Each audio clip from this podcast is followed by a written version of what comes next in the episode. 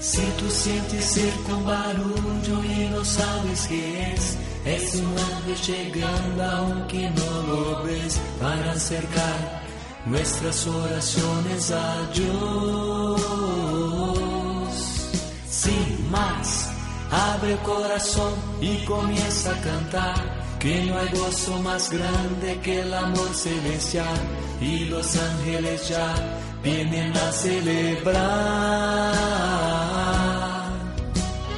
Sí, vuelan los ángeles en el lugar, en medio de todos y sobre el altar, trayendo las manos llenas de bendiciones.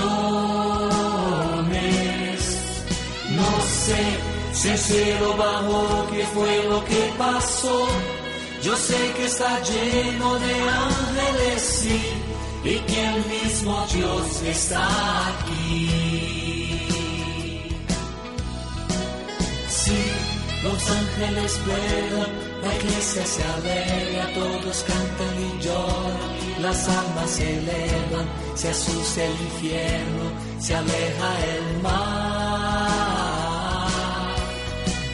Siente el ruido de alas, los ángeles vuelan, confía hermano que ha llegado la hora, la hora de Dios y te quiere encontrar.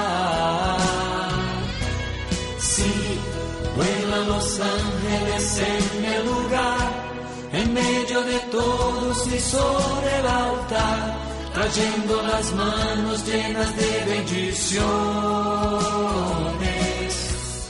No sé si el cielo bajó, qué fue lo que pasó. Yo sé que está lleno de ángeles, sí, y que el mismo Dios está aquí.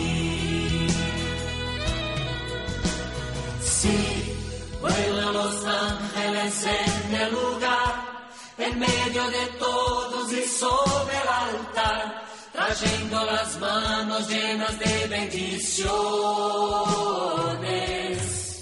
No sé si el cielo bajó, qué fue lo que pasó.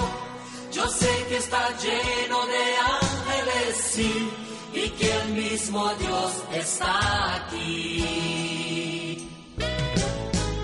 Si tú sientes cerca un barullo y no sabes qué es, es un ángel llegando aunque no lo ves para acercar nuestras oraciones a Dios.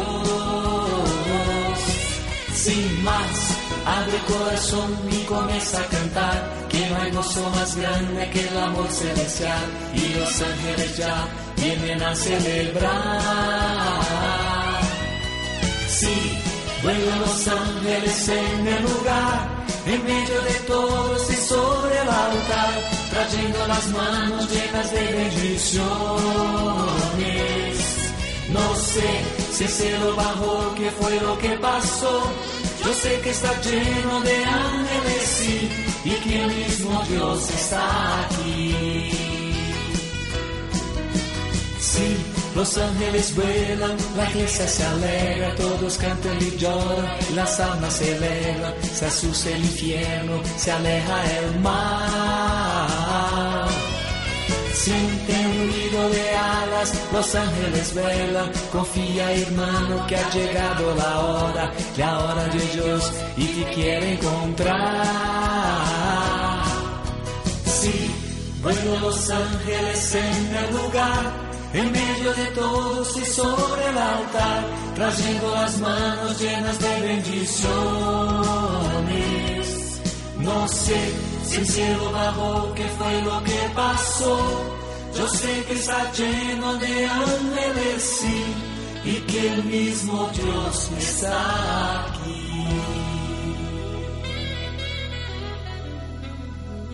¿Cuándo fue la última vez que hiciste silencio? ¿Cuándo fue la última vez que te escuchaste? ¿Cuándo fue la última vez en que entraste en tu interior para dialogar con Dios? Soy el Padre Fernando Cárdenas del Foyer de Charité. Reciban todos un saludo muy especial.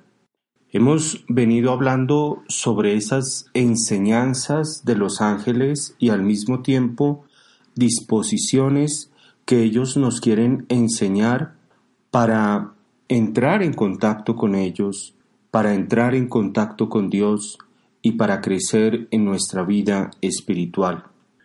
Uno de esos aspectos, ya lo mencionábamos en un programa anterior, es precisamente el silencio. Muchos nos quejamos, entre comillas, que los ángeles no nos hablan. Muchos nos quejamos de que no oímos a los ángeles. Y algunos, claro, un oyente de Radio María no, porque es un oyente bien formado, es un oyente que quiere vivir su fe católica. Sin embargo, hay algunos que por oír a los ángeles se van a prácticas de la nueva era o para hablar con Dios comienzan a realizar prácticas que no son propias de la tradición cristiana.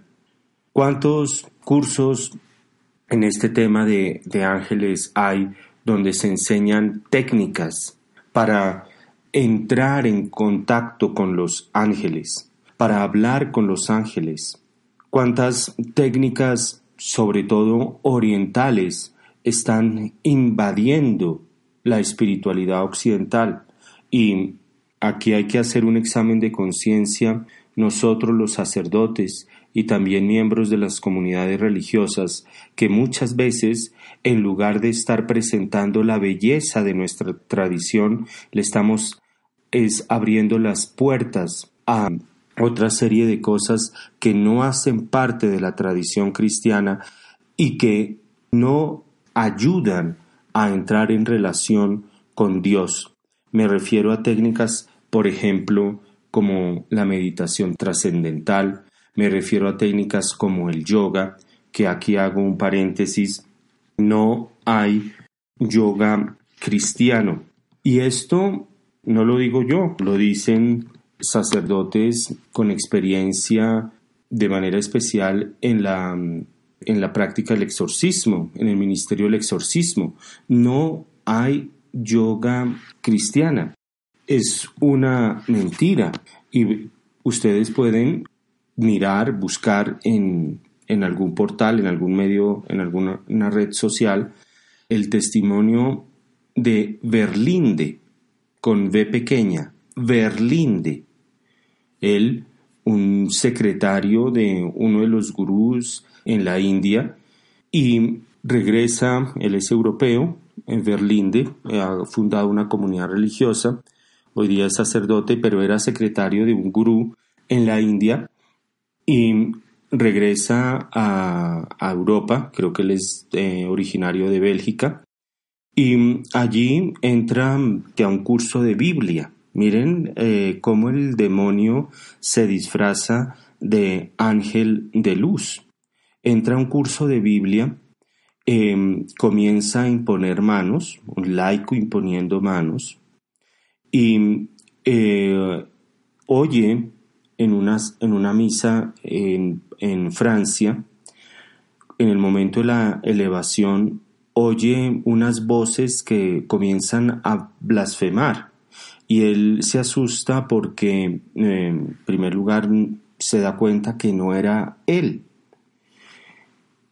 Va a la sacristía, habla con el sacerdote y el sacerdote era el exorcista de esa diócesis y comienza allí un proceso de, liberación.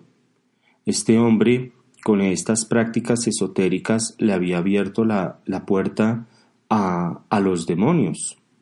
Y él comenta que en una ocasión le, le habló al, al, gurú allá en la, en la India que en Occidente se estaba expandiendo mucho el tema del yoga como deporte. Y, a lo que el gurú se, se rió, se sonrió, y el gurú le responde que así se quiera evitar los efectos espirituales que tiene el yoga, el yoga tiene efectos espirituales. ¿Por qué hay que hacer yoga para uno relajarse? Porque uno no puede hacer otra cosa para uno relajarse. ¿Por qué tiene que ser el yoga? Además, ya el Vaticano sacó un documento acerca de la oración cristiana y, y precisamente nos habla de todas estas modas, por decirlo así, que vienen de Oriente. Una carta que ustedes la pueden encontrar en, en Internet. Es una carta a los obispos de la Iglesia Católica sobre algunos aspectos de la meditación cristiana. Y realmente, como les decía, en muchas comunidades religiosas, parroquias, ha entrado estos métodos orientales que no hacen parte de la oración cristiana. Es una carta firmada por el entonces prefecto para la Congregación de la Doctrina de la Fe, el cardenal Ratzinger. Y allí nos habla de ese deseo que cada uno de nosotros tiene de orar y de orar de modo auténtico y profundo. Estoy seguro que muchas personas que van a, esos cursos de nueva era tienen este deseo de, de orar y un deseo auténtico. Sin embargo, el demonio viene a obstaculizar, a dañar, a torcer ese deseo auténtico. Y en esta carta se nos habla de los modos erróneos de hacer oración. Hace un, recuento de algunos textos donde se encuentran textos bíblicos, donde se encuentran estos modos erróneos de hacer oración. El documento, por ejemplo, pone presente en la primera carta de San Juan, lo vamos a leer, primera carta de San Juan, capítulo 4, versículo 3 donde San Juan Apóstol escribe lo siguiente, Vosotros, hijos míos, sois de Dios y los habéis vencido, pues el que está en vosotros es más que el que está en el mundo. Y esto en el versículo primero de este capítulo 4 de la primera carta de San Juan, ya San Juan pone presente esas equivocaciones y esas distorsiones. Queridos, no os fiéis de cualquier espíritu sino examinad si los espíritus vienen de Dios, pues muchos falsos profetas han salido al, al mundo. También en la primera carta a Timoteo, capítulo 1, versículos 3 a 7, donde mm, allí comienza San Pablo a decirle también que hay que discernir. Al partir yo para Macedonia te rogué que permanecieras en Éfeso para que mandaras a algunos que no enseñasen doctrinas extrañas, ni dedicasen su atención a fábulas y genealogías interminables que son más a propósito para promover disputas que para realizar el plan de Dios fundado en la fe. Hay textos entonces que nos muestran que ya desde el comienzo del cristianismo, las primitivas comunidades, se habían expandido estos modos erróneos de hacer oración. Y comienza este documento a hacer este, este análisis de estas maneras erróneas. Por ejemplo, dice este documento que en el siglo IV existía esta herejía eh, secta del gnosticismo, y que identificaban la gracia del Espíritu Santo con la experiencia psicológica de su presencia en el alma. Y los padres de la Iglesia insistieron en que la unión del alma orante con Dios tiene lugar en el misterio, en particular por medio de los sacramentos de la Iglesia. No es una experiencia psicológica. Este tipo de planteamientos continúan hoy día. De hecho, el documento lo, lo va a mencionar diciendo que este error continúa siendo una tentación para el hombre pecador, al que instigan para que trate de suprimir la distancia que separa la criatura del Creador como algo que no debería existir para que considere el camino de Cristo sobre la tierra por el que Él nos quiere conducir al Padre. Son formas erróneas que buscan entonces eliminar a Dios, eliminando esa distancia entre la criatura y su creador. Dice que estas formas erróneas pueden ser descubiertas de modo muy sencillo, porque la meditación cristiana, lo propio del cristianismo, es buscar captar en las obras salvíficas de Dios, en Cristo y en el don de su Espíritu, la profundidad divina que se revela en el mismo Cristo, siempre a través de la dimensión humana y terrena. Por el contrario, en aquellos métodos de meditación que no hacen parte de, la tradición cristiana, incluso cuando se parte de palabras y hechos de Jesús, se busca prescindir lo más posible de lo que es terreno, sensible y conceptualmente limitado, para subir o sumergirse en la esfera de lo divino. Esto es un criterio de discernimiento muy importante, muy actual y muy claro, porque la encarnación es el misterio, uno de los misterios centrales de nuestra fe. Y Cristo se hace hombre y nosotros queremos es que no se haga hombre.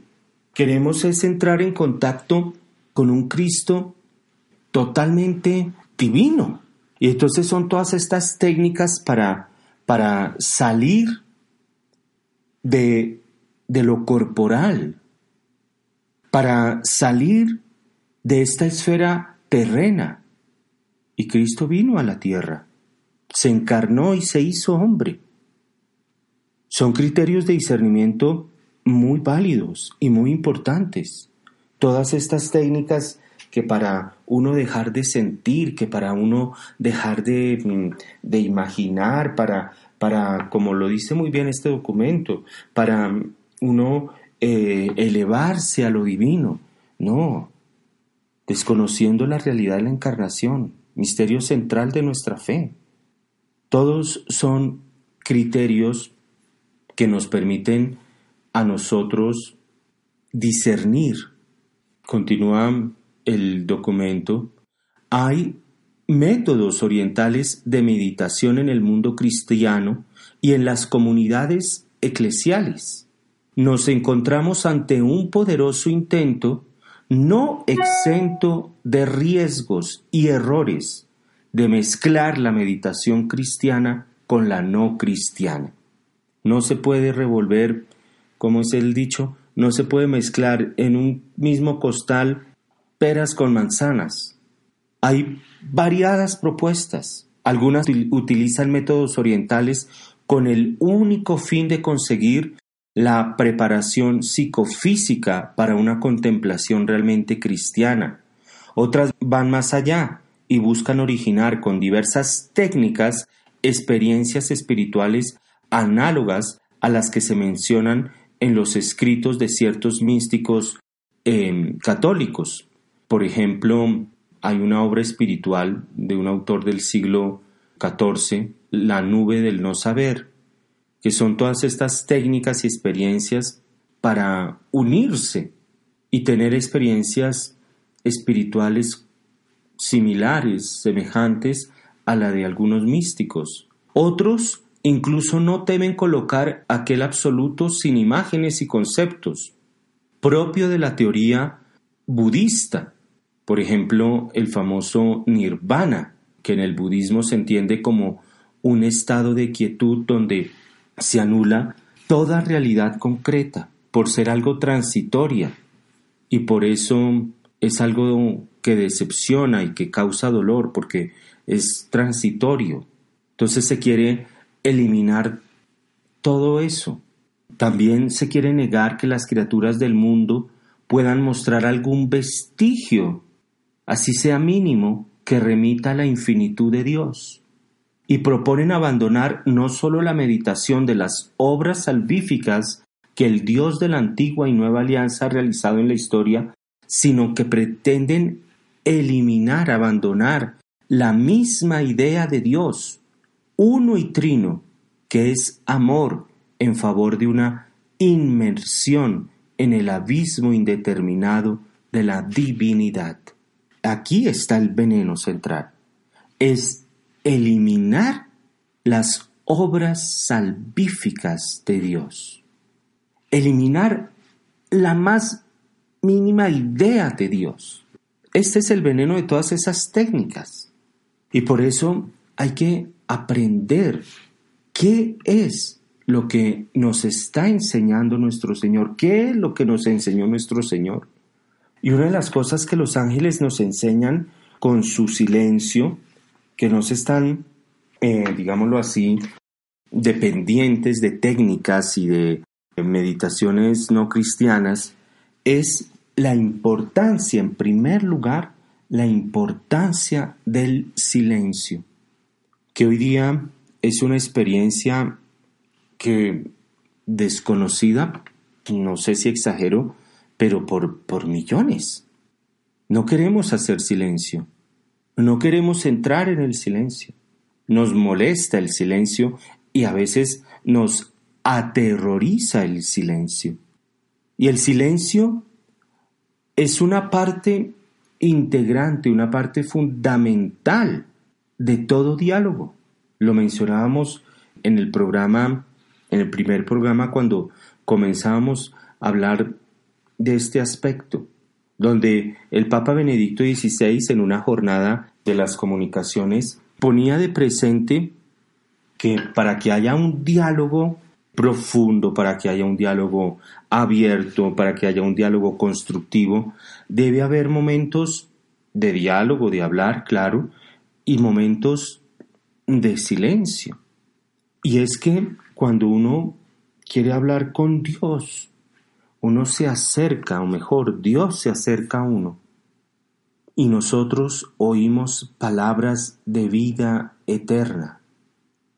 Es esto lo que San Pedro allá nos lo refiere el Evangelio de San Juan, capítulo 6, versículo 68, cuando Jesús estaba predicando y todo el mundo se le estaba yendo, cuando estaba predicando sobre la Eucaristía, sobre comer su propia carne.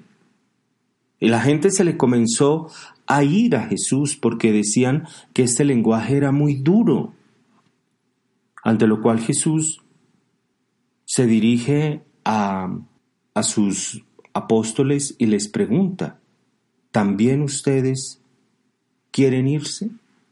Y San Pedro le responde, Señor, ¿a quién iremos? Solo tú tienes palabras de vida eterna. Esta relación de los apóstoles con nuestro Señor es realmente una relación hermosa, bella. Los apóstoles escucharon a Jesús, dialogaron con Jesús, dialogaron sobre todos sus, sus deseos. Uno quería estar a la derecha, el otro a la izquierda, el uno quería ser el primero, el otro gobernar, el otro...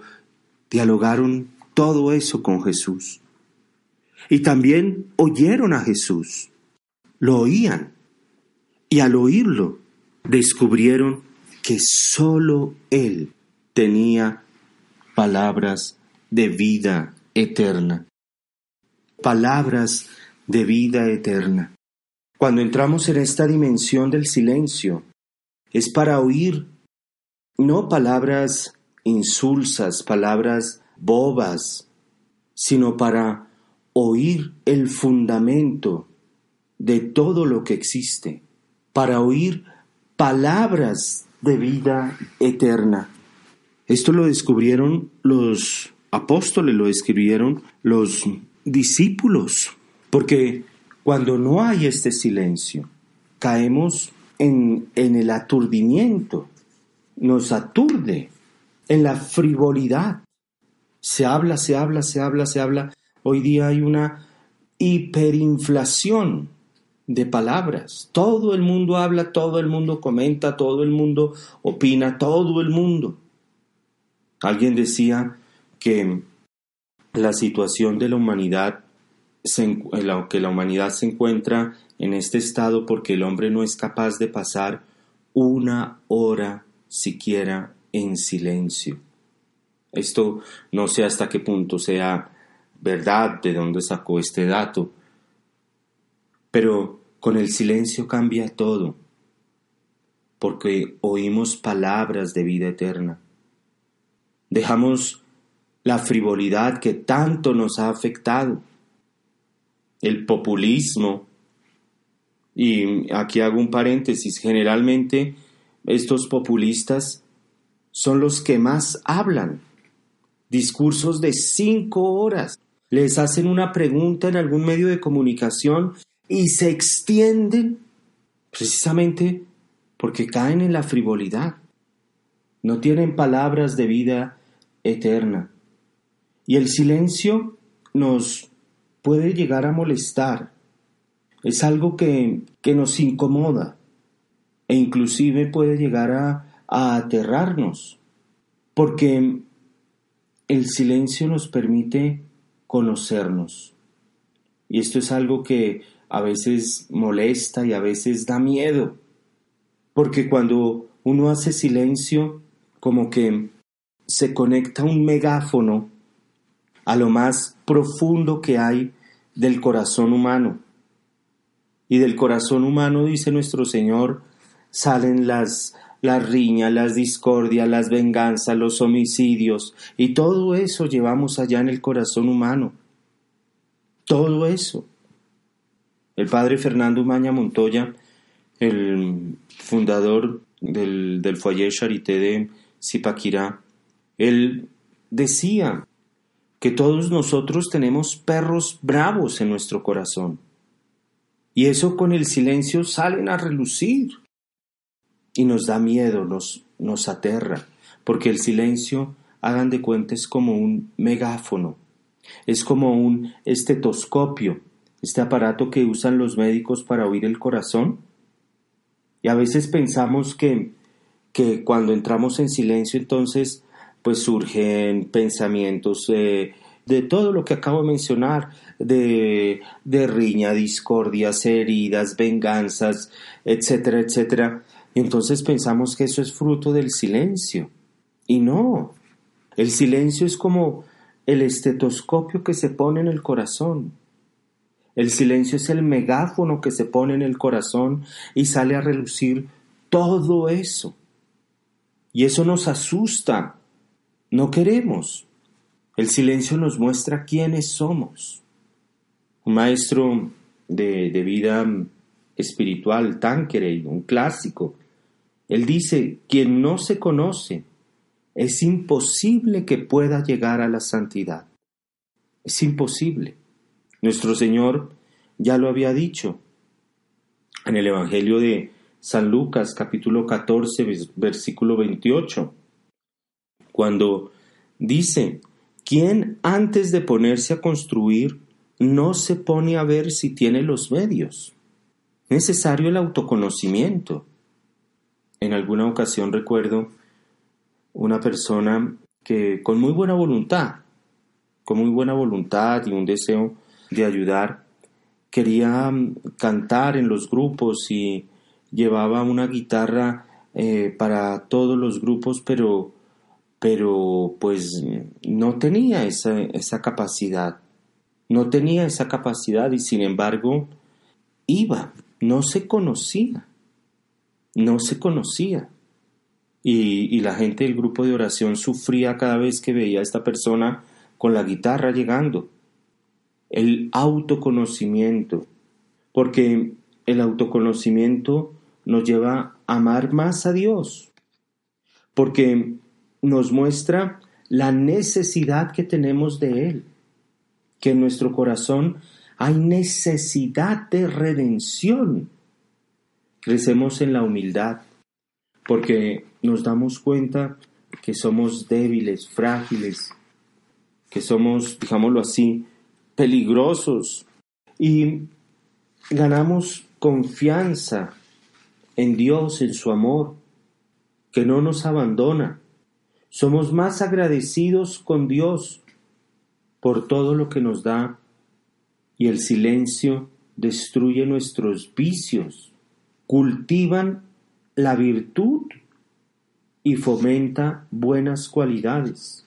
Todo lo que hace el silencio, lo voy a repetir rápidamente, nos hace amar más a Dios, nos hace ganar en humildad, nos hace aumentar nuestra confianza en el amor a Dios, en ser agradecidos a Dios, en destruir nuestros vicios, los frutos del silencio, la riqueza que, encierra el silencio.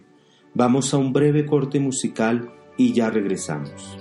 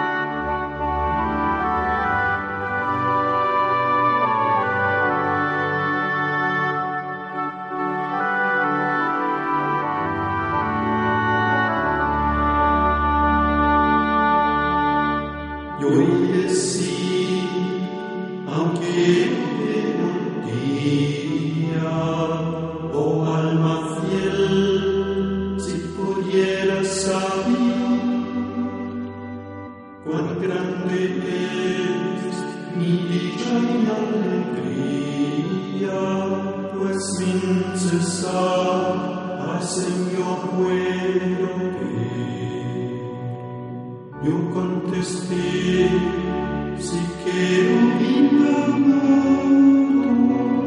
tu pisa Dios celebra su esplendor, mas sabes tú te dio satramir.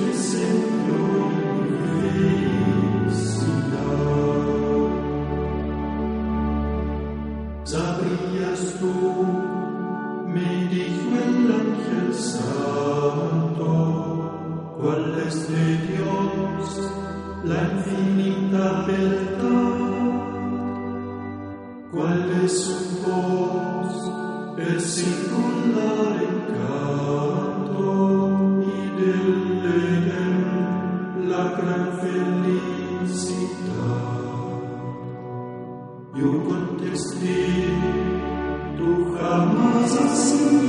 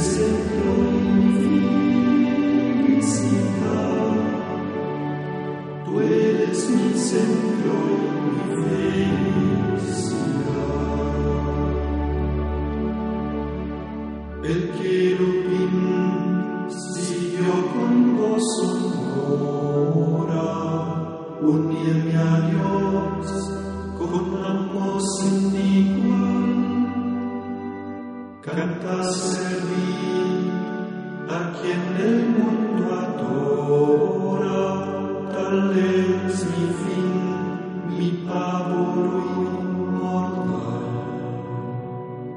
Yo contesto.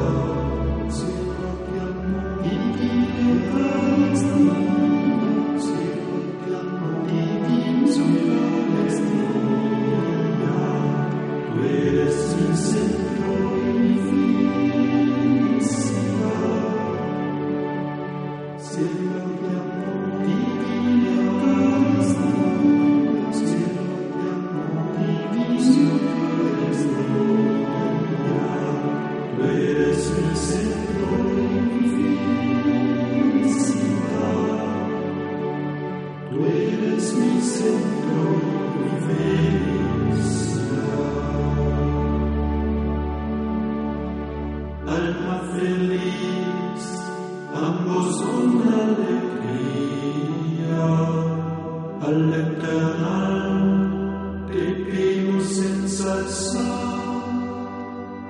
Miro su faz, quien es Eucaristía.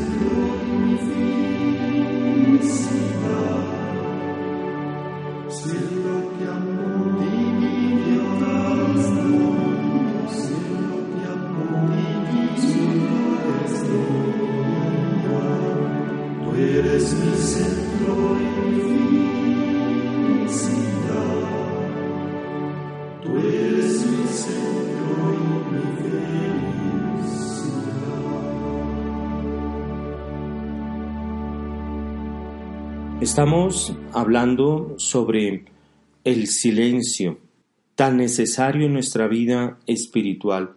Los ángeles guardan silencio y esto se ha querido deformar, distorsionar con las técnicas, entre mil comillas, novedosas, en las, las técnicas que hay que decirlo, no son técnicas cristianas. Entonces, pues, pues son técnicas algunas de ellas diabólicas, satánicas, que distorsionan ese auténtico deseo de entrar en comunión con Dios, de orar. Son técnicas de Oriente que, como dice esta comunicación sobre la auténtica oración cristiana, quieren eliminar toda idea de Dios, toda idea de Dios. y hemos visto la necesidad del silencio y cómo el cristianismo valora el silencio, porque a veces pensamos que el silencio es ser muy aburrido, que una persona silenciosa es súper aburrida. Y uno está un fin de semana, no sé, en su casa y no está en la reunión social y uno dice, qué aburrido soy. No, no, no hay ninguna actividad que sea aburrida. El silencio, y ese es otro de los frutos o consecuencias del silencio, nos hace a nosotros ser creativos. Recuerdo un, sacerdote silencioso. Hablaba y era muy agradable y era una persona muy abierta, una persona que se hacía todo para todos. Con el rico se comportaba como hay que comportarse ante un rico, con el pobre se comportaba como hay que comportarse ante un pobre, con la mujer, con el hombre, con el niño, con el joven, con el anciano, con el enfermo. Y vivía haciendo cruces. Y encontraba cruces en toda flor, en todo árbol, quitaba un pedacito de la corteza del árbol y de ahí sacaba una cruz. El silencio nos hace creativos. Mire todo lo que los ángeles nos enseñan con su silencio. En el silencio se acogen los momentos más auténticos de la comunicación, los gestos, el rostro, el cuerpo. Se está acogiendo. Se está acogiendo una mirada, una picada de, de ojo, una sonrisa. En el silencio hablan la alegría, las preocupaciones, el sufrimiento hay una escena, estoy recordando, de una película basada en un hecho real. Y es un profesor de música que tiene un niño sordomudo, un hijo sordomudo. Imagínense la, la preocupación, el, la frustración hasta cierto punto para un profesor de música que su hijo no pueda oír lo que él compone, no pueda escuchar lo que él canta, lo que él toca no pueda oír sus sinfonías, sus conciertos. Y fue una lucha para, para este profesor.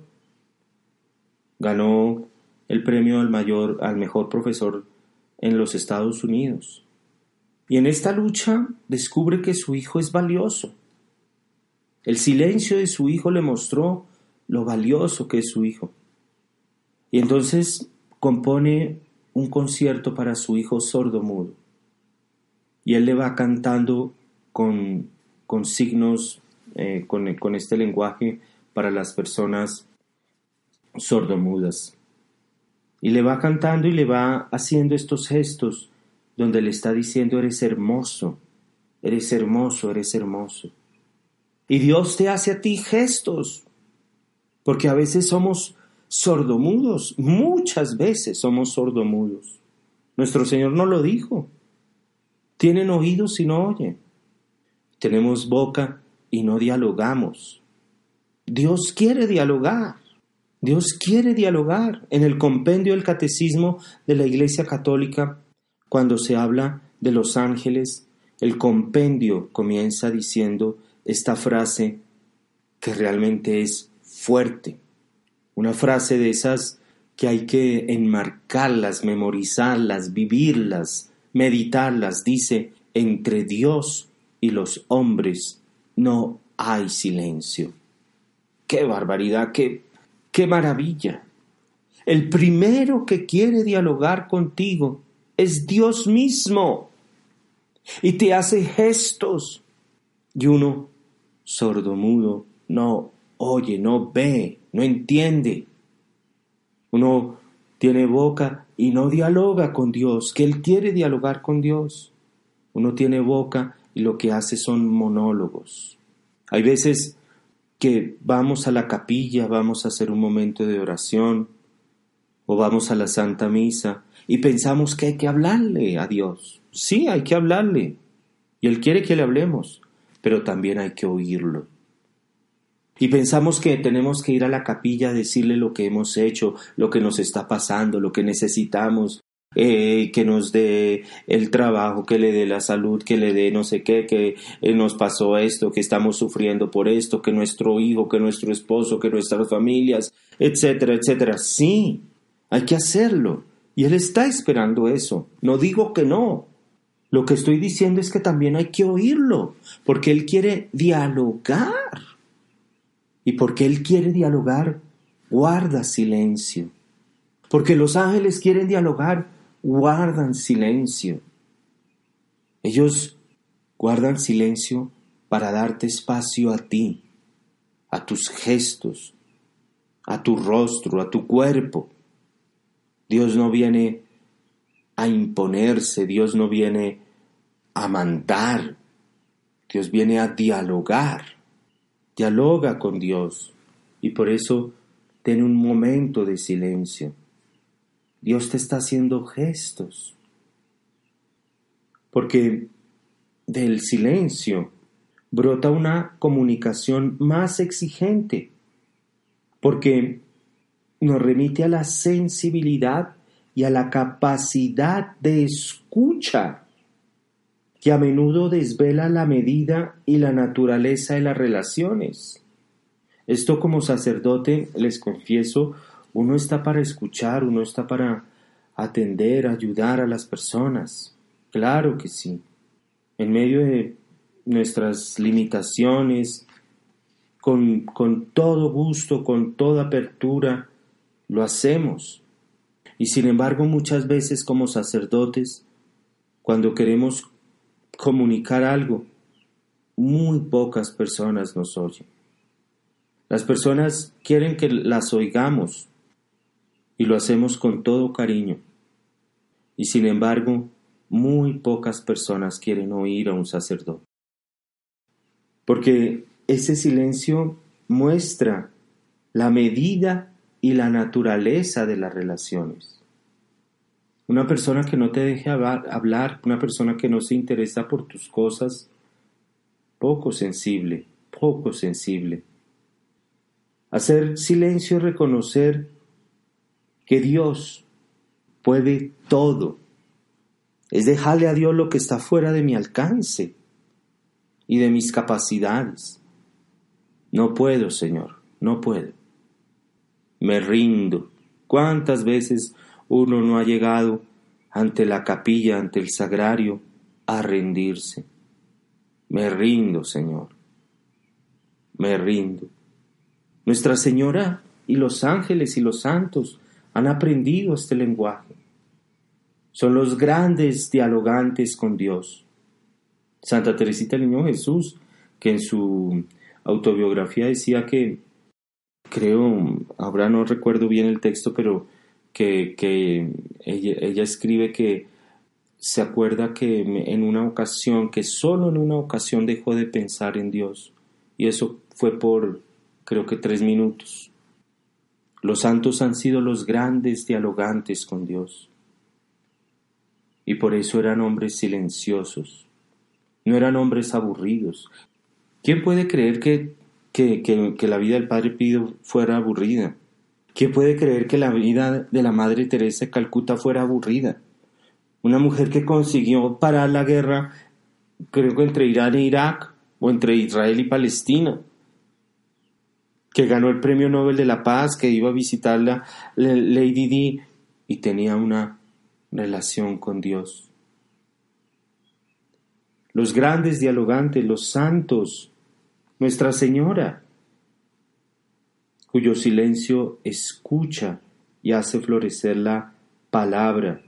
San Ignacio de Antioquía decía, al Señor se le conoce en el silencio. Las carmelitas tienen esto en su regla. En el silencio está vuestra fortaleza. El Papa Francisco ha dicho que el silencio no se limita a la ausencia de palabras. Es estar dispuesto a escuchar otras voces, la de nuestro corazón y sobre todo la voz del Espíritu Santo. El silencio es esa apertura. Y hay grados del silencio. se distinguen 12 grados del silencio. Santa Teresa de Ávila habla, por ejemplo, sobre esto, sobre los grados del silencio. El primer grado, primer paso, hablar poco con las criaturas y mucho con Dios. Nosotros hacemos lo contrario, hablamos mucho con las criaturas y poco con Dios. El primer paso es hablar poco con las criaturas y mucho con Dios. Silencio al mundo, a las noticias. Segundo grado, el silencio en el trabajo, en los movimientos. Silencio en el andar, el silencio de los ojos. Hay gente que realmente muestra una ansiedad y otra gente que sin hablar con su mirada es agresiva. Un silencio de los ojos, un silencio de los oídos, de la voz, silencio de todo el ser exterior para preparar el alma a entrar en Dios. Y por estos primeros esfuerzos que hacemos, Dios nos recompensará. Primero, hablar poco con las criaturas y mucho con Dios. Segundo, silencio en el trabajo, en los movimientos. No darle un, un portazo, no dar portazos, no estar gritando, no estar pitando. Eso es terrible. Silencio. Pero padre, es que todo el mundo pita, todo el mundo... Pues tú no. Tú no eres todo el mundo. Tú no. Tercer grado, silencio de la imaginación. La imaginación, como la, las tristezas, las impresiones vagas. Cuarto grado, silencio de la memoria. es el silencio del pasado. Lo que hay que hacer es llenar esta memoria con el recuerdo de la misericordia del Señor y eso nos llenará del agradecimiento, de la acción de gracias, en lugar de estar quejándote. Quinto grado, el silencio de las criaturas, donde nos, nos olvidan, donde no nos tienen en cuenta, donde las criaturas se silenciaron. Sexto grado, el silencio del corazón. Si la lengua está muda, si los sentidos están en calma, si la imaginación, la memoria, si las criaturas callan y producen la soledad, el corazón hará muy poco ruido y entra el silencio de los afectos, de las antipatías, el silencio de deseos en lo que tenga de indiscreto, silencio de fervor en lo que tenga de exagerado, silencio de amor en lo que tenga de exaltado. Es el silencio delante de Dios, que es la hermosura, la bondad, la perfección. Séptimo grado, el silencio de la naturaleza, del amor propio. La flor se abre en silencio y su perfume alaba en silencio al Creador. Es el silencio del yo humano. Octavo, silencio del espíritu. Hacer callar los pensamientos inútiles que dañan el silencio del espíritu. Noveno grado, el silencio del propio juicio. Décimo grado, el silencio de la voluntad. El décimo primer grado, el silencio consigo mismo. Y el décimo segundo grado es el silencio con Dios. Ya, ya Dios habla, ya Dios tiene libertad para hablar. Mira estos silencios donde el alma ha encontrado lo único, su bien, su amado. Son estas enseñanzas que nos enseñan los ángeles con su silencio. Vamos a continuar hablando de las enseñanzas de los ángeles. Que Dios los bendiga. Una feliz noche para todos.